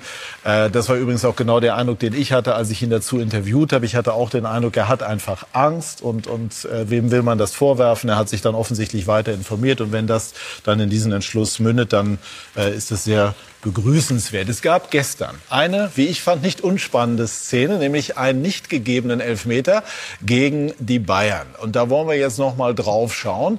Upamecano traf dort, das werden wir gleich noch äh, näher sehen, Lee. Zunächst mal die fachliche Einschätzung unserer Runde. Wäre da ein Elfmeter vertretbar gewesen oder überflüssig? Lothar. Also ich sehe es jetzt das erste Mal, ich sage, den Elfmeter kann man geben, weil Upamecano den Mainzer Spieler trifft. Da bin ich ja erleichtert, Lothar, weil den Eindruck hatte ich ehrlich gesagt auch. Dann, halt, dann halte Ja. ich dagegen. Äh, man, äh, ka- ich bist finde, man, soll, man sollte. Nein, ich bin, ich bin überhaupt kein Bayern-Fan. Ich be- berichte über Bayern, aber so neutral wie, wie möglich. Nein, wirklich. Äh, ich finde, es ist kein Elfmeter. Äh, es ist ein Kontakt da, aber wer so fällt, äh, sollte den nicht bekommen. Das Also du ist meinst, die meine fußballromantische entsprach nicht dem, was der Tritt äh, meine, ausgelöst hat. genau, meine fußballromantische Einstellung dazu. Ich, ich fand das überzogen, auch dass die Mainzer äh, auf der PK, also auf der Ja, auch Pressekonferenz, vorher noch. Das hören wir gleich. Wie viel Eimers für Misslint hat noch? bin eher bei Julian. Also ist mir auch ein, äh, ist mir auch ein bisschen zu wenig. Ich äh, finde, wir brauchen äh, wieder eine gesunde Härte im Spiel und äh, das ist für mich noch völlig vertretbar gewesen. Gut, das hat Bo Svensson bei uns im Interview deutlich anders interpretiert. fehlt immer noch ein bisschen das Verständnis, warum, warum wenn wir jetzt Videoschiri haben, dass er, dass er nicht eingreift und sagt, äh, es ist ein Elfmeter übrigens. Haben Sie mit dem Schiedsrichter nochmal gesprochen danach? Ja, Was hat er gesagt? der vertritt äh, seine Meinung. Aber ich habe eher ein Problem mit den Leuten in dem, im, im Raum, die die Szene noch 14 Mal anschauen können. Also im, im Laufe des Spiels, wo es alles schnell geht, dann kann es auch mal passieren, dass man das nicht erkennt. Aber in der Zeitlupe ist für je, jeder normale äh, Mensch halt ein ganz klarer Elfmeter. Jeder nochmal. Gut, also das Ja, wir haben ja alle ja. gesagt, der Ja. Kontakt war da. Hier geht es ums theatralische Fallen, deswegen hätte er ihn nicht gegeben. Aber wenn der Kontakt da ist, würde ich eben dann auch den Elfmeter geben, weil solche auch schon gegeben worden sind mit Einwand vom Vi- Videoschiedsrichter in Köln. Die also Frage- auch, was der Schiedsrichter nicht gesehen hat. Aber der Kontakt ist eben da und wie gesagt, aber jeder hat da seine Einschätzung. Ja, ich habe es wie gesagt das erste Mal gesehen und äh, ich hätte ihn gepfiffen. Lothar, die Frage ist ja, die sich daraus im Grunde genommen dann ableitet. Vergangene Woche hatten wir eine vergleichbare Diskussion bei dem nicht gegebenen Elfmeter gegen Reus. Und dort war dann immer die Frage, das hat der Schiedsrichter ja auch bei uns im Interview dann beantwortet, Felix Zweiger, warum geht man nicht raus? Damals war die Fragestellung beim Handelfer ja, da nein. Gestern dann auch die Frage, warum geht er nicht raus? Begründung wird sein, er hat es anders gesehen und war sich sicher. Aber wäre, ist das eine verständliche Fragestellung? Ja, ich weiß jetzt nicht, ob der Er ist nicht rausgegangen. ob Köln eingegriffen hat überhaupt. Ja, hat er von offensichtlich ja Köln nicht. ein, ja, äh, offensichtlich nicht. Darauf hat Svensson ja abgehoben. Ja, das war ja das gleiche Problem Ja. letzte, äh, letzte Woche mit Reus. Ja. Äh, Köln hätte ja gleich einschalten können und sagen, äh, Haaland war im Abseits gestanden bei dem Pass zu Reus. Mhm. Dann wäre diese Diskussion nämlich gar nicht aufgekommen. Und Bellingham hätte nach, nach dem Spiel auch nicht den Schiedsrichter vielleicht irgendwo auf seine Vergangenheit angesprochen. Also man könnte vieles vielleicht besser klären. Zum Beispiel hier hätte er rausgehen können und gesagt, okay, langt nicht, wie wir das jetzt auch gemacht haben, dann ist das eine Entscheidung des Schiedsrichters. Letzte Woche in Köln, und das hat mich eigentlich irritiert, nicht, dass er äh, gesagt hat, okay, das war, war nicht genügend für einen Elfmeter gegen Reus, sondern zwei Tage später lese ich dann irgendwo in der Zeitung, dass man gesagt hat, ach, der Elfmeter bei Reus, das wäre sowieso keiner gewesen, weil Haaland im Abseits gestanden war. Warum sagt man das nicht gleich nach dem Spiel in Dortmund, um dann eben auch die Emotionen herauszunehmen, um eben auch dann vielleicht Aussagen eines Spielers, die getätigt worden sind, zu schützen? Gut, also von der Einzelfallentscheidung abgesehen ist dann, es gab gestern bei Hoffenheim-Freiburg auch strittige Szenen. Wie ist die generell die Handhabe des VAR? Nach Ihrer Meinung? Ganz grundsätzlich äh, geht es nicht darüber zu diskutieren, ob VAR oder nicht, sondern es geht, finde ich, hauptsächlich zu diskutieren um klare Linien der Schiedsrichter. Aber die haben wir jetzt schon seit mehreren Jahren nicht immer. Nicht immer und können wir vielleicht, und ist auch nur menschlich, nicht immer hinbekommen. Dürfen wir ja weiter feststellen. Also es war ja auch nicht so, dass wir vorm war, nicht auch Diskussionen über Schiedsrichterentscheidungen gehabt hätten. Ähm, Aber man hat ja gehofft, dass die dann ausbleiben würden. Oder geringer würden. Oder weniger würden. Ja, ähm, und dann sind wir halt eben genau bei den Themen und das ist wie bei Marco Reus letzte Woche und wie vielleicht bei diesem Elfmeter, ähm, ist immer noch eine Auslegungssache. Ist es so klar Foulspiel oder ist es überhaupt Foulspiel? Und welche Härte wollen wir zulassen? Ich ähm, wurde auch zum Reus-Elfer befragt und habe auch da klar gesagt, dass nicht zu pfeifen zur kompletten Linie von Herrn Zweier im kompletten Spiel gepasst hat. Weil er sehr, sehr viel zugelassen hat. In Infights, im Mittelfeld. Ich glaube auch eine Szene erste Halbzeit, Goretzka Hummels im 16er auch zugelassen. So dass ich da nicht fand, dass man, dass man das hätte pfeifen müssen, weil es zum Gesamtkonzept des Schiedsrichtergespanns des Spiel passte. Das kann ich in diesem Spiel nicht sagen. Ich weiß nicht, wie kleinlich gepfiffen wurde und äh, finde das in diesem Kontext zu bewerten ganz wichtig, weil dann weißt du ganz genau nach fünf Minuten, worauf musste ich eigentlich einstellen bei dem Schiedsrichter, der heute pfeift. Oder du kennst ja auch seine Linie. Beim Gräfe wusste man auch ganz klar, hier geht immer was, hier ist Härte erlaubt. Und das ist genau das, was die Jungs eigentlich wollen, wenn du sie fragst, dass auch eine Körperlichkeit, eine Robustheit gefragt ist im, in, in dem Spiel, was wir spielen. Aber und wenn das, wenn das so ist, dann passt's. Ja, okay, mit einverstanden, ja. Aber wir können uns jetzt nicht die Regeln machen, wie, schießt, äh, wie geht der Schiedsrichter ein Spiel an. Lässt er ein bisschen die Härte mehr durchgehen, dann wird sowas nicht gepfiffen. Pfeift er kleinlicher, dann wird sowas gepfiffen. Ist ja auch wieder eine Sache, wo wahrscheinlich viele Diskussionen geben wird. Aber das haben wir ja permanent. Das ja. haben wir in der Premier League auch. Da würden wir diese beiden, diese, beiden Situationen überhaupt nicht diskutieren. Wird niemand anfangen, eine Diskussion darüber anzufangen. Aber das ist doch irgendwie auch das Schöne, diese menschlichen Faktoren. Es gibt den einen Schiri, der lässt mehr laufen, es gibt einen, der hat eine härtere Linie. Und wir haben diese menschlichen Faktoren, gehe ich raus oder in Köln äh, melden wir uns. Also es sind halt nicht nur Maschinen, die es entscheiden. Und das ist, finde ich eigentlich auch wieder fußballromantisch, finde ich eigentlich auch gut. Ich habe ehrlich gesagt manchmal Schwierigkeiten mit dem Ziehen der Abseitslinie und dem Millimetermaß. Das entspricht im Grunde nicht dem Geist der Abseitsregel. Ich weiß, dass sich das jetzt mit den technischen Hilfsmitteln nicht anders verargumentieren lässt, weil man dann wirklich äh, keine, keine, keinen Graubereich zulassen darf. Aber ich tue mich damit schwer. Das war ja beispielsweise in der Auslösung der Elfmetersituation Reus. Danach auch die Frage, also jetzt haben wir eine Linie gezogen, ist ein Millimeter Abseits, ja, nein. Es ist, wie es ist. Es wird weiter Diskussionen geben. Und äh, kurz noch ein Wort zu Musiala, Weltstar. Ja, ich sehe ihn auf dem, auf dem Weg zum, zum Weltstar, natürlich noch total jung. Und wir haben neulich mit Nagelsmann vor dem Leverkusen-Spiel auch über ihn und Würz gesprochen, wo er sagt, ja, äh, klar äh, ist Jamal super, aber äh, körperlich ist er noch kein ausgereifter Athlet. Und das gestern, du warst auch im Stadion, der Spitzname Bambi, rufen sie ihn, das trifft schon zu. Ja, das ist noch ein bisschen Bambi. Aber was er hat, er hat einen Magnet im Fuß. Aber das siehst du hier auch, guck dir das an. Nimmt den an, alles eine Bewegung im Grunde. Ja, Einmal und, noch schön den Winkel zum Schuss verbessert und dann. Und er schießt halt nicht das, das, das 7-1 oder 6-1, sondern ja. er macht den Siegtreffer. Ja, und das ist für mich, gerade in solchen Spielen, weil es waren ja gestern Big Points, wenn du das Dortmund-Ergebnis siehst, ist für so einen jungen Spieler schon eine Qualität, dass man auch diese Tore dann in diesen Phasen macht. Inhaltliche Frage, Lothar. Er hat jetzt gestern auf der 6 bzw. auf der der 8 gespielt. Das macht er sehr gut. Auf der anderen Seite ist ja eine Kernqualität diese Dribbelstärke. Die kommt ja auf der Position weniger zum Tragen. Wo sehen Sie ihn auf Strecke?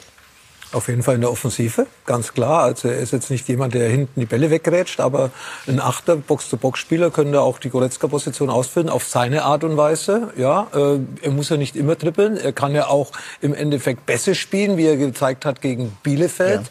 Ja. Äh, jetzt hat er die Tore geschossen, auch äh, unterschiedliche Tore, mal mit einem Dribbling, mal mit einer sehr guten Mitnahme, wie gestern mit dem ersten Kontakt, gleich den Ball dahin gelegt, wo er dann abschließen konnte, also in seinen Lauf hinein.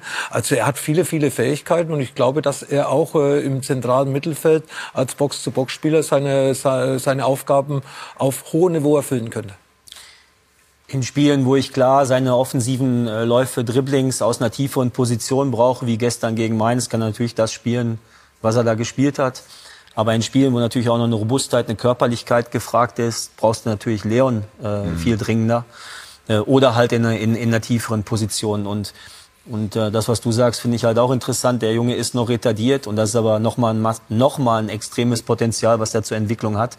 Weil das kommt ja irgendwann. Breitenwachstum mhm. wird bei dem bei dem Jungen noch noch einsetzen. Er wird, also er wird verzögert noch sozusagen. Das ist, ja, ne? ist ja, ja ganz normal. Das hast du ja immer wieder, dass ein paar Jungs eben Spätentwickler sind körperlich und wenn die dann schon auf Bayern München Niveau mitkicken können und Spiele entscheiden können, dann hast du ungefähr eine, eine, Einschätzung darüber, was für ein Potenzial da noch schlummert. Ja, Im Grunde ist er vom Typ das, was man früher Straßenfußballer genannt hat. Ne? Also Ball und er sind einfach Freunde. Das ist immer schön zu sehen im, im Hochgeschwindigkeitsfußball. Die Bayern schaffen es, so ein Spiel zu zwingen.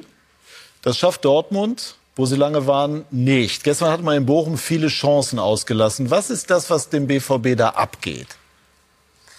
Oh, ich habe das Spiel ähm, nicht gesehen, nur in der Konferenz und ich habe eben genau das äh, gesehen, was du gesagt hast. Sehr, sehr viel Schwarz-Gelb nach der Halbzeit vor allem. Mit dem äh, Tor, was, äh, glaube ich, nicht gegeben wurde wegen Sollen Abseits. wir mal drauf schauen? Ja, Dann gerne. haben wir es noch leichter. Wir schauen gerne. mal auf 60 Sekunden VfL Bochum gegen Borussia Dortmund mit Marcel Meinert. Thomas Reis feiert das 1 zu 1 seines VfL Bochum im kleinen Revierderby gegen Borussia Dortmund wie ein Sieg. Der Aufsteiger verteidigte bärenstark und bekam fünf Minuten vor der Pause einen Elfmeter. Kobels Foul an Antwi Ajay nutzt Sebastian Polter zum 1 zu 0. Der Stürmer trifft im dritten Spiel in Folge Ekstase unter den knapp 14.000. Dortmund setzt in Halbzeit 2 nach, deutlich verbessert. Reus für Wolf, 55. Der vermeintliche Ausgleich. Denn Jude Bellinger nimmt hier Riem an die Sicht, steht im passiven Abseits und Dr. Matthias Jöllenbeck sagt, nein, das ist kein Treffer. Dortmund bleibt dran, am Ende 23 zu drei Torschüsse und zumindest der 1 zu 1 Ausgleich durch Julian Brand nach Klasse Vorarbeit von Erling Haaland. Dennoch ein Remis, das für den BVB eigentlich zu wenig ist, denn der Abstand auf die Bayern im Meisterkampf wird immer größer. Weil äh, wir natürlich auch genug Chancen hatten, um das Spiel heute zu gewinnen, äh, sowohl in der ersten als auch in der zweiten Halbzeit. Ähm, aber klar, wenn du die am Ende nicht nutzt, äh, steht es am Ende 1 Natürlich spielt äh, Glück oder Pech auch immer eine, eine kleine Rolle, aber am Ende äh, musst du es auch wollen, ne, das, das Tor unbedingt zu schießen. Ich glaube, wenn du, wenn du mit mehr Überzeugung da in die Bälle reingehst äh, und versuchst die Chancen zu nutzen, dann, dann äh, sollte das auch heute klappen. Du musst es auch wollen. Ist das der Schlüsselsatz? Oder immer Glück ist Können. Genau. Äh, ist vielleicht auch einer der Schlüsselsätze. Oder späte Tore sind auch Qualität. Ja, ne? also wenn es das Phrasenschwein hier noch Ja. gäbe, Ja. dann würden wir alle reinschmeißen. Nein, ähm, die Spiele, die kleinen Spiele in Anführungsstrichen, gerade in, äh, in einer unfassbaren Atmosphäre in, in Bochum. Wir haben dort auch 0-0 gespielt. Ähm, Also auch Bochum wenige Mann- Zuschauer machen dort richtig ja, Alarm. Bochum Mannschaft der Stunde äh, war äh, von Beginn an auch klar, dass es nicht ein einfaches Spiel wird. Genauso wie ein Mainz-Spiel für Bayern sehr unangenehm zu spielen ist. Mainz ist extrem aggressiv. Ähm, und äh, am Ende des Tages wird die Meisterschaft in den Spielen und in den Fernduellen entschieden. Das hat, glaube ich, Olli Kahn letzte Woche hier gesagt. Und äh, hat sich relativ schnell, zumindest zum größeren Vorsprung an diesem Wochenende, ähm, herauskristallisiert, dass es richtig ist. Hat Borussia noch eine Chance ranzukommen? Dennoch? Ja klar, weil auch Bayern hat gezeigt gegen äh, Augsburg und gegen Frankfurt, dass sie dieses Jahr kleine Spiele nicht komplett souverän spielen. Ähm, mal gucken, vielleicht können wir Dienstag ja helfen. genau, sie spielen gegen die Bayern. Geht da was? Ja, natürlich äh, maximale Außenseiter. Also ähm, brauchen wir nicht drum herum reden. Wir haben letztes Jahr ein Heimspiel ein sehr, sehr gutes gespielt. Hätten ähm, durchaus was holen können in dem Spiel. Da haben wir sie aber auch in der englischen Woche erwischt, äh, müde vom, vom Auswärtsspiel. Im Rückspiel, müssen wir ganz ehrlich sein, haben wir Überzahl sehr früh gehabt und wurden mit 4-0, wurde uns sehr klar gezeigt, wo wir deutlich unterlegen sind. Und wenn du gegen Bayern spielst, ist leider beides möglich. So ist das. Äh, Lothar, Haaland hat so nach dem Spiel eine Geste Richtung Publikum gemacht, bei der man nicht so hundertprozentig weiß, wie man sie interpretieren soll. Haben Sie es gesehen? Also, war fokussiert aufs Topspiel gestern. Ja, so ein bisschen so entschuldigend. Also äh, na- Ich weiß auch nicht. So Ja, genau. Das war ja schon in Amsterdam so, nach, Ja. der, nach der Niederlage in Amsterdam. Da war er auch vom Publikum, hat sich auch ein bisschen entschuldigt und so weiter. Natürlich, äh, die Dortmunder haben hohe Erwartungen. Letzte Woche diese Niederlage gegen Bayern äh, in, innerhalb sieben Tagen, äh, fünf Punkte. Äh, Bayern hat fünf Punkte plus gemacht und äh, das nagt natürlich und es ist auch eine Vorentscheidung um die deutsche Meisterschaft. Ja? Auch wenn ja, sechs Punkte Bayern München ist was anderes, wie wenn Leipzig sechs Punkte vor Bayern München steht. Also Bayern München ist es gewohnt, mit dem Druck auch umzugehen, schwierige Spiele zu gewinnen. Auch das nicht einfache Spiel gestern gegen Mainz. Sie haben es irgendwie gedreht. Ist es Glück können, wie wir vorher schon gesagt haben. Sie machen es halt. Und dann haben sie auch noch das Heimspiel gegen Dortmund, wo die Dortmund in den letzten Jahren wirklich nicht viel geholt haben. Also für mich ist es eine klare Vorentscheidung, was da gestern passiert ist, äh, im Hinblick auf die deutsche Meisterschaft, auch wenn wir erst Platz äh, Spieler 15 haben. Sehe ich genauso. Die anderen sind halt nicht da, wenn Bayern mal Federn lässt. Gestern haben sie gar keine Federn gelassen, aber es ist, du siehst es wieder. Es fehlt etwas. Bayern wird zum zehnten Mal in Folge Meister. Ich glaube, es wird sich die nächsten Jahre fortsetzen. Glaube ich. Also ich sehe weder Dortmund noch Leipzig da äh, titelreif. Und Meisterschaftskampf, das Wort, ich bin immer so enttäuscht, weil das Wort gibt es gar nicht mehr in unserer Bundesliga. Also wann gab es zuletzt eine Phase, wo es richtig eng war, gerade bis zum 34. Spieltag? Das ist so lange her. Und ich finde, das fehlt der Liga extrem. Da gab es schon das ein oder andere Mal. Es gab auch mal diese Saison, als Dortmund äh, neun Punkte unter Favre Vorsprung hatte, der übrigens in Gladbach immer mal jetzt schon als Name fällt. Was halten Sie da eigentlich von? Also in den Fanforen. Also ist noch keine, ist keine belastbare Info, Ja, sondern ich, nur. Ich glaube, das, das Fass soll man jetzt nicht aufmachen. München Gladbach braucht Ruhe und ich als ehemaliger Gladbach-Spieler gönne den Verein Ruhe, gönne, dass sie wieder dahin kommen, wo wir sie alle gerne sehen würden, als ehemalige Spieler, als äh, gewisser Fan von Borussia Mönchengladbach. Und äh, natürlich hat Fabre in Mönchengladbach, auch in Dortmund, äh, sehr gute Arbeit gemacht. Aber ich glaube, das ist wäre jetzt verfrüht, da mit äh, solchen Namen jetzt schon zu spekulieren. Aber natürlich, die Fans machen sich Sorgen, machen sich Gedanken, haben eben auch äh, Favre in guter Erinnerung. Und deswegen wird das natürlich auch in den so äh, sozialen Medien ab und zu mal dann irgendwann geschrieben. Lothar, Hansi Flick hat über Mats Hummels recht streng geurteilt und hat gesagt, er habe im Moment nicht dieses Niveau, auch nicht die Qualität, aber vor allem nicht das Niveau, das es bräuchte. Können Sie das nachvollziehen? Ja, weil Mats Hummels auch mit Verletzungen zu kämpfen gehabt hat und äh, auch ich weiß es, wenn du ins gewisse Alter kommst und, äh, und dann eben nicht hundertprozentig fit bist, dann äh, bist du einen Sch- Schritt langsamer. Der schnellste war Mats noch nie, das weiß man. Er hat andere Qualitäten, geschickt im Zweikampf, Kopfballspiel, Aufbauspiel. Äh, er hat ja seine Fähigkeiten, aber zurzeit hat er eben auch nicht den Rhythmus und äh, deswegen hat er eben auch dann vielleicht letzte Woche noch ein bisschen schlechter ausgesehen wie viele andere Dortmund-Spieler, weil er eben an den Toren direkt beteiligt war, aber da ist es nicht um Geschwindigkeit gegangen. Es war einfach äh, im Aufbauspiel der, der Block von Müller, dann das unglückliche Handspiel. Ich glaube, beim zweiten Tor, wo ihn Guerrero am Bauch Hat geschossen hat, kann er gar nichts dafür. es ist alles gegen Mats Hummels gelaufen, aber ich glaube, dass er lange genug dabei ist, äh, muss sich natürlich herankämpfen, muss fit sein und dann kann er auch vielleicht für die Nationalmannschaft wieder ein wichtiger Spieler werden. In der Form, die er zurzeit äh, spielt, Aufgrund dessen, dass er einfach auch keinen Rhythmus hat, dass er vielleicht auch nicht das Vertrauen zu sich selbst hat, ist es natürlich schwierig, äh, der Nationalmannschaft zu helfen. Ich finde schon sehr hart von, von Flick das Urteil. Also ich sehe bei Hummels immer noch diese Qualitäten und auch die Erfahrung, das Passspiel, das ist extrem wichtig. Persönlichkeit? Persönlichkeit in der Mannschaft, weil wir oft über Führungsspieler diskutieren, die in manchen Mannschaften fehlen. Ich finde, er kommt im Moment sehr schlecht weg. Alles teilweise berechtigt, was Lothar sagt, aber äh, es ist, ich, ich, ich sehe es, äh, es ist eine Phase. Es ist eine Phase. Er hat diese Knieprobleme seit langem und die tragen dazu bei, dass er diesen Rhythmus nicht hat. Aber ich glaube, ihn abzuschreiben, weil viele jetzt gesagt haben, der Zenit, längst über den Zenit, das ist viel zu früh. Das hat aber Hansi Flick damit nicht gesagt. Nee, das hat Hansi Flick nicht gesagt, aber das schwang so nach diesem um, Topspiel so mit, Um, das, ne? um dieses Momentum. Zurzeit ist eben Mats Hummels nicht in WM-Form, würde ich sagen. Ja, man muss ja auch einem Bundestrainer, wenn ich das nur einmal sagen darf, natürlich auch zugestehen, dass er einfach ein Urteil abgibt. Also das war ja ein sachliches, solides Urteil. Dennoch merkt man aber natürlich, ja, aber ich meine, es ist die deutsche Fußballnationalmannschaft. Ja. Also das muss man natürlich dem Bundestrainer irgendwo, glaube ich, auch zugestehen. Dennoch bleibt man dran hängen, deswegen sprechen wir drüber. Aber Mats darf es doch auch äh, verstehen als das, was es ist, als eine Herausforderung. Also ich glaube, dass, dass Mats äh, ein Wettkämpfertypus ist und äh, kann sich ganz genau anhören, was dort über ihn gesprochen wird. Kann äh, sicherlich äh, hat er eine, eine maximale Fähigkeit, sein Spiel zu analysieren. Und ähm, Wie gut kennen Sie ihn aus Ihrer damaligen Zeit? ja, ganz lange ja zusammengearbeitet und äh, war ja mit als 19-Jähriger zu uns gekommen. Haben Sie ihn damals geholt eigentlich? Ich war dabei, aber das müssen wir schon sagen, dass wir natürlich auch einen guten Tipp gekriegt haben. Also das war ähm, ist ja ist ja bekannt, woher der kam. Und, ähm, und das war ja erst ein Leihdeal und dann haben wir ihn ja, Ja. verpflichtet. Aber Mats ist natürlich jemand, der hat das ja selbst in der Hand. Der hat in seinem Alter noch alle Fähigkeiten, sich wieder heranzukämpfen, aus einer schwierigen Situation mit seinem Knie rauszukommen und wird sicherlich auch mal eine Kritik von Hansi Flick äh, abkönnen. Dafür ist er einfach viel zu lange dabei und die Antwort kann er ja selber geben. Auf Wie, Platz. wie geht er jetzt mit so einer Situation um? Lothar hat eben das Topspiel nochmal angesprochen. Es war natürlich ein maximal unglücklicher Abend. Ich nehme Hummels als sehr reflektiert wahr, als jemand, der bestimmt viel nachdenkt, auch selbstkritisch ist. Was glauben Sie? Ich glaube, dass er noch Ehrgeiz in sich hat, ähm, sicherlich wieder in eine Verfassung zu kommen, die dann in der Wahrnehmung und vielleicht auch im Ist-Zustand ähm, nicht der besten äh, entspricht, die Mats darstellen kann. Erklärbar. So, und äh, ich kenne ihn als einen Typen, der, der an sich arbeiten wird.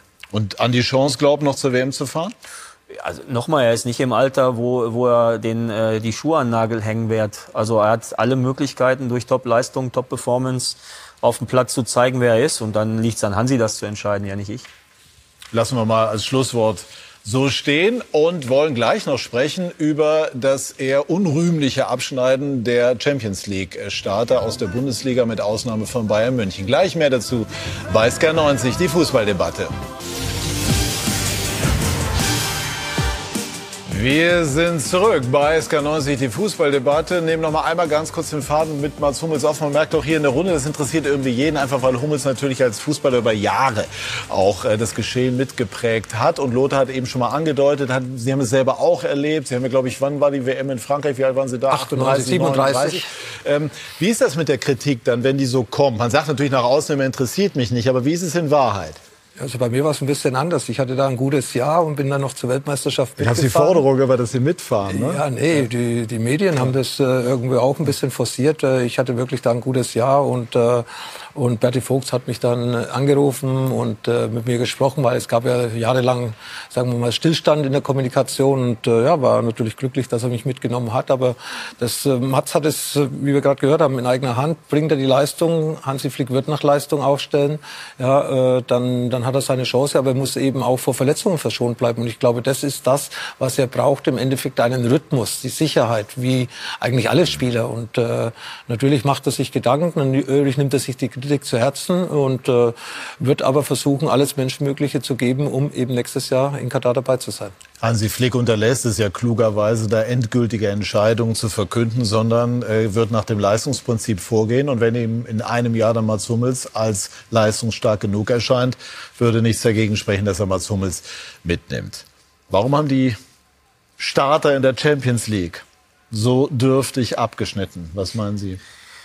Um ehrlich zu sein, das ist äh, relativ weit weg von dem, mit dem wir uns täglich beschäftigen. Das heißt, ich habe nur sehr, sehr vereinzelt äh, Spiele in der Champions League betrachtet. Aber Sie waren auch Aber in London bei Arsenal, auch wenn die jetzt im Moment nicht mehr ganz auf der Höhe ihrer Schaffenskraft sind, haben Sie ja schon so diesen, diesen großen Blick auch auf die Premier League. Wolfsburg haben wir diskutiert, glaube ich. Mhm. Ähm, ich glaube, Leipzig hat eine wahnsinnige Gruppe gehabt. Mhm. Und von daher gibt es ein paar Erklärungen. Ähm, Dortmund ist schon enttäuschend dann, ne? Dortmund ist mit seiner Leistung ziemlich sicher enttäuscht, ist ganz klar. Äh, haben sie auch klar kommuniziert, dass sie äh, ihr Ziel nicht erreicht haben. Ähm, aber man muss auch sagen, was Ajax da gespielt hat, äh, war schon auch à la Bonheur. Ajax ja, aber der zweite Platz hat auch gelangt und Dortmund ist normalerweise gesetzt für, für, die, zweite, für die zweite Runde, fürs Achtelfinale. Sie haben äh, in, der, in, der, in der Champions League äh, schlecht performt. Und ich würde sogar sagen, in Lissabon und in Amsterdam sehr schlecht. Dann kam die rote Karte beim Heimspiel gegen Mats Hummels in der ersten Halbzeit dazu, wo sie dann eben auch vielleicht nicht den nötigen Punkt geholt haben oder hätten können um dann in das Achtelfinale ja. einzuziehen. Äh, VfL Wolfsburg eigentlich eine Gruppe gehabt, die, man, die machbar war. Wenn Salzburg weiterkommt, kann auch Wolfsburg weiterkommen, meiner Meinung nach. Der erste der österreichischen Liga hat es geschafft, der vierte der deutschen Liga nicht. Und ich glaube, äh, dass äh, mit Dortmund und Wolfsburg zwei Mannschaften uns enttäuscht haben. Leipzig selbst äh, gehört gerade, Manchester City, Paris Saint-Germain, andere, anderes Niveau, andere Qualität, andere Wirtschaftskraft. Und natürlich mit Bayern München können wir zufrieden sein. Besser geht's nicht. Ja, Borussia Dortmund, ich habe es gelesen, aber konnte es jetzt nicht nachprüfen, doppelt so hoher Etat wie Ajax. Also man kann es jetzt nicht immer am Geld festmachen. Und äh, Lille zum Zeitpunkt des Spiels in Wolfsburg französischer Tabellen Elfter. Ja, und es sind zwei französische Mannschaften weiter, zwei portugiesische und Deutschland stellt halt wieder nur den FC Bayern. Ja, ja. und das ist schon, finde ich, unterm Strich zu wenig für den deutschen Fußball. Folgerst du denn da irgendwelche grundlegenden Dinge draus? Wir sprechen ja seit Jahren Nachwuchsförderung. Was ist mit Spezialisierung? Also Individualität ist da immer ja wieder ein Stichwort. Ja, haben wir den, haben wir dem Nachwuchs zu wenig Individualität in der Ausbildung zugestanden? Ich glaube, das sind Themen, die sich auswirken, das nicht nur auf die Champions League, aber wahrscheinlich auch bis dahin. Jetzt haben wir über Musiala gesprochen. Es gibt ja Hoffnung. So ist es ja, so ist es ja nicht. Aber es muss schon zu denken geben. Auch wenn man auf die Euroleague schaut, unser Abschneiden, also deutsches Abschneiden in der, in der Euroleague ist nicht sehr ruhmreich, in, seit es den Wettbewerb gibt. Das Und dort entfällt das äh, Argument Finanzkraft komplett. Ja, klar. Also die Premier League hat uns abgehängt. Ich glaube, Oli Kahn hat es letzte Woche hier gesagt, es gibt die Super League eigentlich nicht, aber irgendwie doch, weil es ist die Premier League finanziell. Er hat gesagt, die Bundesliga sei abgehängt. Das ist natürlich ja. ein hartes Urteil. Sehen Sie das auch so?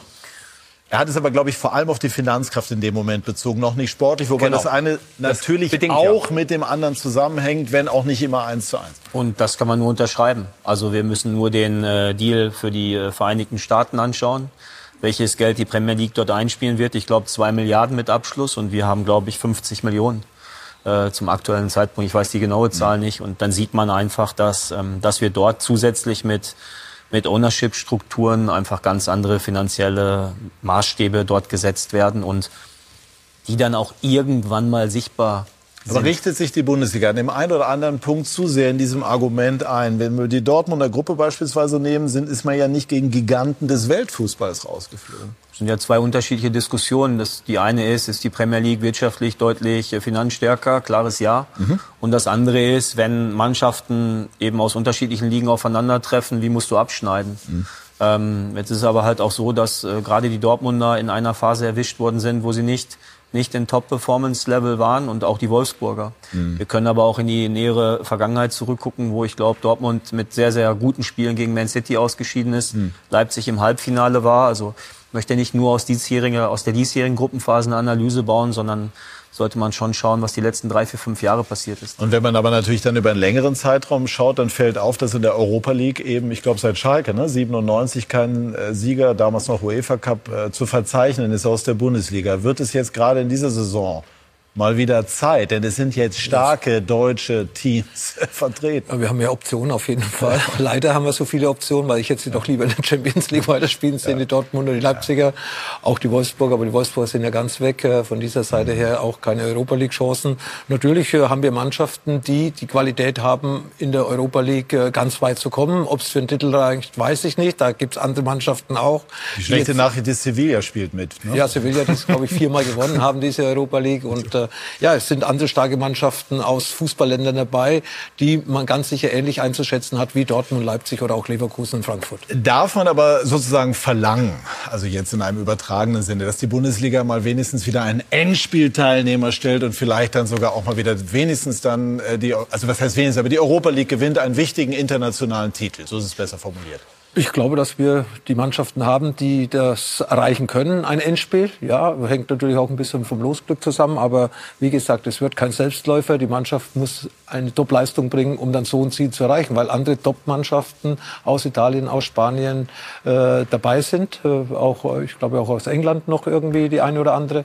Von dieser Seite her wird's schwer. Aber wie gesagt, wir haben vier Hoffnungsträger dabei und äh, vielleicht überrascht uns eine sehr, sehr positiv in der Europa League. Werder war mal, Julian, im Finale, ich meine 2009. Hm. Ja, das waren ähm, noch Zeiten. Das waren noch Zeiten. Äh, schauen wir doch mal auf die Champions League jetzt von dem Bundesliga-Aspekt abgesehen. Wir haben ja hinten so ein paar der, der Hochkaräter, da Klopp, Tuchel und so weiter, Ancelotti, Pochettino, Nagelsmann, der natürlich auch mitmischt.